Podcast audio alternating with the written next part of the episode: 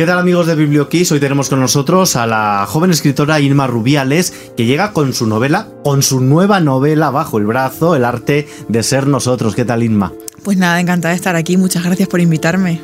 A ti por venir. ¿Qué es lo que nos vamos a encontrar en estas páginas?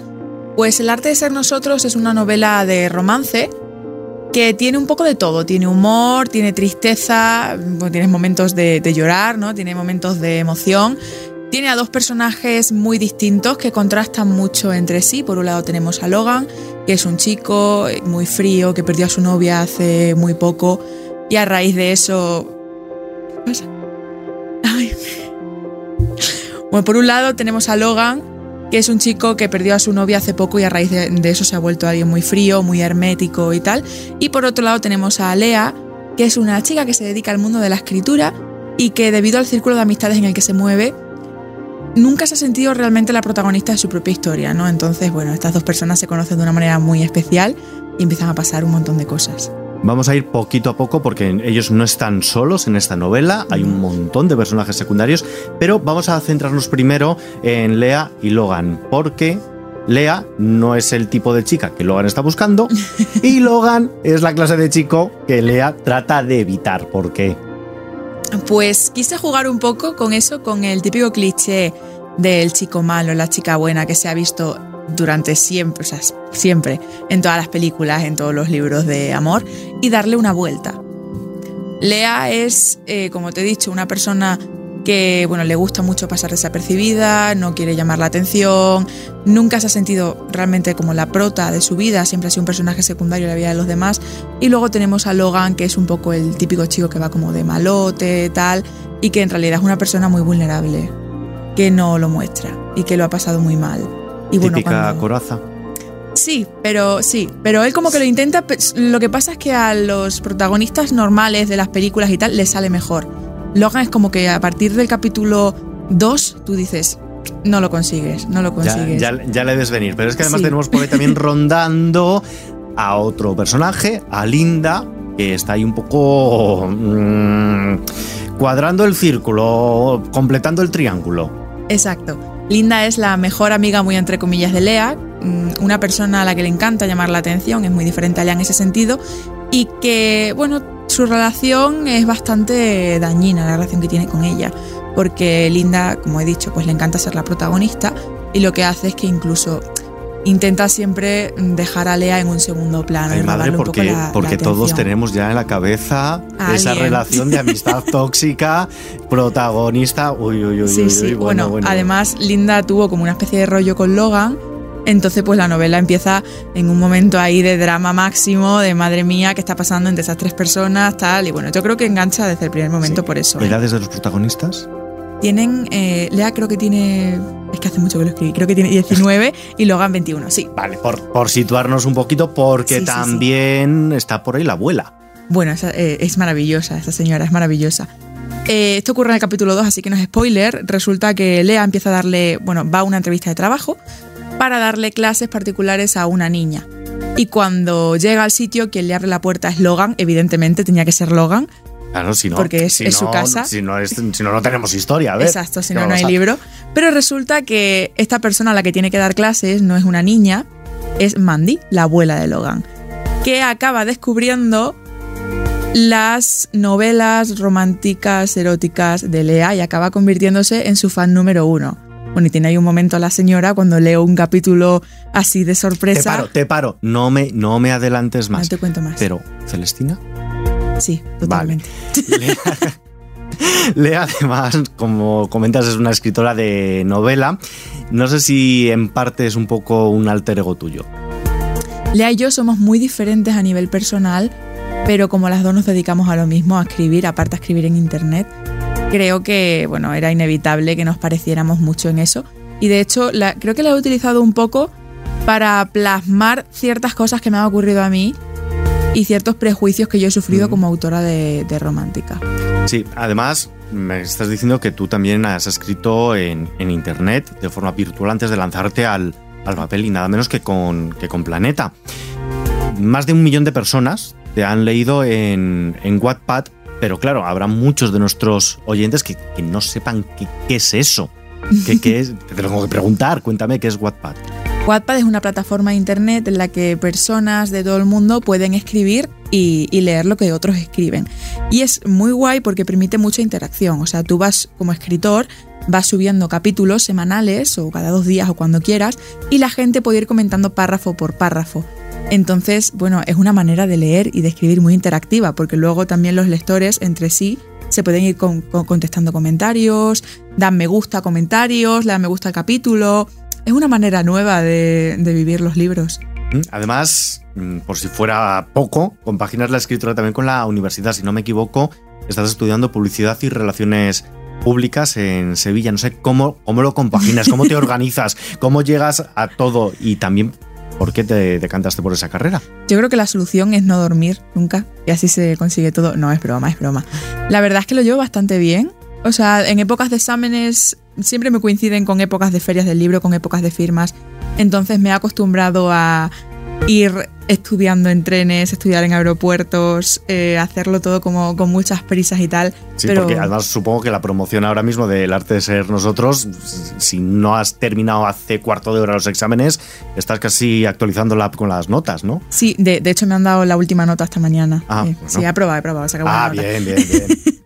Así que sí, lo compagino todo, pero como la escritura me gusta muchísimo, una lo hace con ganas y la carrera también me gusta un montón. De hecho, cuando la elegí, eh, yo lo hice pensando que iba a dedicarme a ser publicista. O sea, en ningún momento me mm. planteé que la escritura pudiera convertirse en mi trabajo, porque por ese entonces era simplemente un hobby y lo veía como un hobby a largo plazo. Mira, ayer en la redacción una compañera, pues estábamos hablando, mira, pues mañana viene Inma, una entrevista, cogió el libro, se puso a, a ojearlo, ah, luego me lo dejas, no sé qué, digo, venga, vale, el lunes te lo, te lo presto, pero me hizo una pregunta que no supe contestar y por eso, claro, yo te la, te la tengo que hacer a ti. Espero que no sea difícil. No, creo que es fácil. es, me dijo, pero ¿por qué una escritora, una chica extremeña, española, bautiza a sus personajes con estos nombres tan poco castellanos? ¿Por qué no se llaman Pepe y Mari? Porque la novela está ambientada en Estados Unidos, en Portland más, más concretamente. Y antes de que me preguntes por qué, te lo, te lo digo. Y es porque me gusta mucho viajar. Y bueno, tengo 20 años, entonces no me ha dado tiempo a viajar tanto como me gustaría. Así que como, como no lo he hecho, pues digo, mira, que lo hagan mis personajes por mí. Y a través de sus ojos y de Google Maps y, tal, de la pues. Documentación, claro. Claro, pues viajo. ¿no? ¿Cómo es ese proceso de documentación para ambientar una novela tan ambiciosa en un lugar tan. Desconocido, ¿no? Tan disparejo, voy a decir que no, no es un ambiente que controlemos o que controles porque no, no lo conoces in situ. Pues Google Maps es la solución muchas guías de viajes, muchos blogs, muchos blogueros, muchos instagramers de que, vivan allí. Pero fíjate, creo que lo más complicado a nivel de documentación de esta novela ha sido todo el tema del mundo del tatuaje, porque Logan es tatuador. Y ahí sí que he tenido yo que echarle muchas horas. Tengo la suerte de contar con un tatuador de confianza en la familia que se llama mm, Javier y que, bueno, me ha tenido mucha paciencia conmigo y ha estado horas y horas conmigo en llamada contándomelo todo y sobre todo respondiendo a preguntas súper raras tipo, pero tú, tú al tatuar, ¿qué sientes exactamente? Que es lo que luego tengo yo que narrar, claro. Claro. Hasta ahora te hemos leído sobre todo en, en atmósfera romántica, tanto en El arte de ser nosotros como en Hasta que nos queden sin estrellas. Eh, no sé si te planteas experimentar con otros géneros, dar un pequeño giro. Pues me encantaría escribir fantasía alguna vez en mi vida.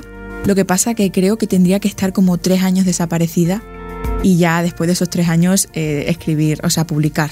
Porque sería un libro o una trilogía o lo que sea que me llevaría muchísimo tiempo y muchas horas y bueno, un tiempo aislada, ¿no?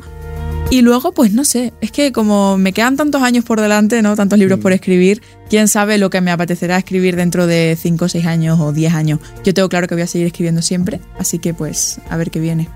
Además, la salud, la higiene mental, podemos decir un poco más coloquialmente, siempre están muy presentes en tus, en tus escritos, en tus novelas. Eh, comentábamos antes, un poco así, medio en risas, esa amistad tóxica, por ejemplo. ¿Por qué ese, ese trasfondo? Yo llevo hablando de salud mental en mi casa desde siempre. Mi madre es psicóloga y eso ha hecho que en mi casa pues sea un tema muy a la orden del día, que además se trata sin ningún tipo de tapujos y con toda la normalidad del mundo. Y actualmente, o sea, viendo cómo está el panorama, viendo lo presente que está la salud mental en los jóvenes y en los, o sea, y en todo el mundo en general, creo que escribir una novela en la que no se mencione la salud mental sería incluso fallar a la realidad. Aprovecho para, mm, o sea, aprovecho este eco que tengo, ¿no? Este altavoz que me dan los libros para intentar lanzar los mensajes de que, por ejemplo, pues ir al psicólogo es bueno si hace falta, que no te hace débil, que te hace fuerte, te hace valiente y que significa que te estás poniendo como prioridad. Ahora mismo lo tenemos muy asimilado, pero ¿crees que ha dejado ya de ser un tabú la salud mental o que todavía queda mucho camino aún por recorrer? Pues creo que hay una gran parte de la población que ya por fin ha dejado de verlo como un tabú, pero creo que todavía queda mucho trabajo por, por hacer, la verdad, un poco a medias estamos. Para conocerte un poquito mejor, Inma, eres muy joven, apenas tienes 20 años recién cumplidos, eh, pero no sé si escribes para la gente de tu generación o para un público mucho más amplio, cualquier persona de cualquier edad se puede acercar a tus libros. Pues yo creo que los puede leer cualquier persona de cualquier edad. Sí que es cierto que la mayor parte de mis lectores son jóvenes, entre 15, 25 años más o menos. Em, pero bueno, también hay muchas lectoras y muchos lectores que me escriben y me dicen, Inma, mi abuela se leyó tu libro y le está encantando. Así que bueno, yo creo que es un poco para todas las edades. Todas las edades que se pueden acercar a El arte de ser nosotros, editado por Planeta, pues también precisamente un poco para conocer cómo son los jóvenes y comparar un poco con la juventud que vivieron ellos en sus días. Sí, totalmente, totalmente. ¿Qué referentes literarios has tenido o tienes? Pues mira, te diría probablemente eh, Susan Collins, la autora de Los Juegos del Hambre, que me gusta muchísimo y que para mí de pequeña fue una de las escritoras que más me animó a, escribir por la manera tan bonita de escribir que tiene.